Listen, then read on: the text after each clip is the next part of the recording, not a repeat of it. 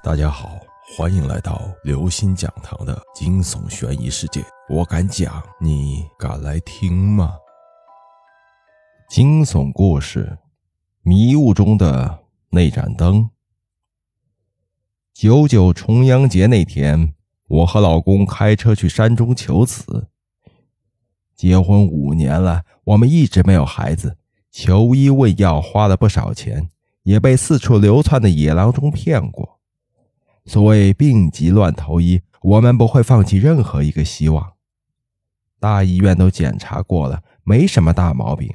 医生说主要是情绪、环境等因素，但这事儿可就难办了，没有一定的标准，具体执行起来一头雾水。在各种方法都试过之后，还是毫无动静。而此次上山，就是为了此事而来。没进山之前，天气一片晴好，阳光万里。但是刚拐过一个弯路，眼前就变得迷蒙蒙的，一股股的轻雾从山上下来，缠绕飞舞，由淡转浓，渐渐的看不清道路。老公开得越来越慢，打开车灯，能见度也就只有几米远。大部分的客车都停开了，三三两两的人群开始往回走。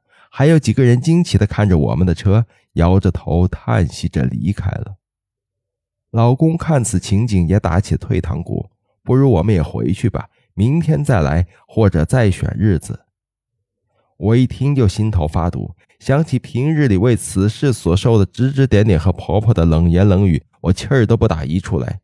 要回你回，反正今儿个我是非上去不可，成不成在此一举。我为此事遭的罪还少吗？说着就红了眼圈，要掉泪的模样。老公无奈，只好硬着头皮往前开。在犹犹豫豫中，我们已经走到了半山腰，前后左右全都是雾蒙蒙的，白茫茫一片，什么都看不清，早已分不清哪是路，哪是山，哪是树，哪里是岩石。汽车基本上开得比蜗牛还慢，而且每走一步都是提心吊胆、心惊胆战的，唯恐一不小心就会坠落悬崖。想起路边那些树木丛生、岩石密布的又陡又峭的沟壑，如果滚落下去，后果不堪设想。想到这儿，我的头皮发紧，心脏缩成一团，我也不敢再说话。我知道，想下山和想上山都是一样的，全都看不清，已经没有了退路。我看着老公，只见他脸色阴沉，紧闭双唇，精神高度的集中，也顾不得埋怨我，而我却开始恨自己太任性。这可是生命攸关的事情，唯有期待上天开开眼，赶快云开雾散，放我们一条生路。正在我们左右为难、万分焦急的时候，一团橘黄色的灯光出现在我们车前，在迷雾中发出幽幽的、温暖的光辉。它忽闪忽闪地往前漂移。我抱紧了老公，盯着他，颤声问：“这是这这是什么？不会是传说中的鬼火吧？”老公一向胆大：“哪，哪有什么鬼火？也许是前面有一辆汽车，也说不定。”我们跟着他走，他速度也不是太快，始终保持着让我们看得见的距离。但是如果说是汽车，怎么能只有一个尾灯，而且还是黄色的？尾灯应该是红色的才对呀。刚开始我们心里害怕，远远的跟着他，后来见没有什么事情，而且盘山公路的弯度他掌握的刚刚好，我们便放心的跟着他。奇怪的是，他好像知晓我们的心事。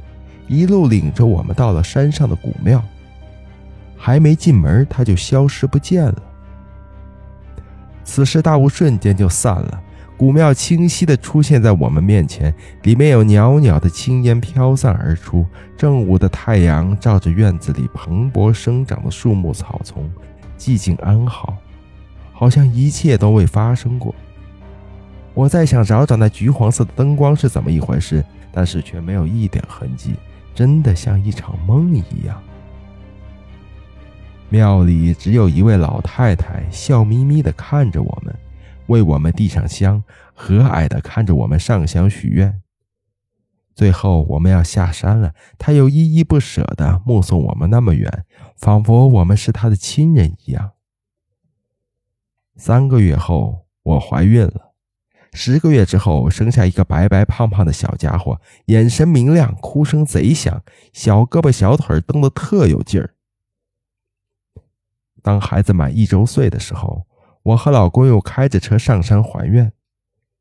当我们再次走进庙里时，发现一切都变了模样，和蔼可亲的老太太不见了，只有一个面无表情的老大爷在扫地。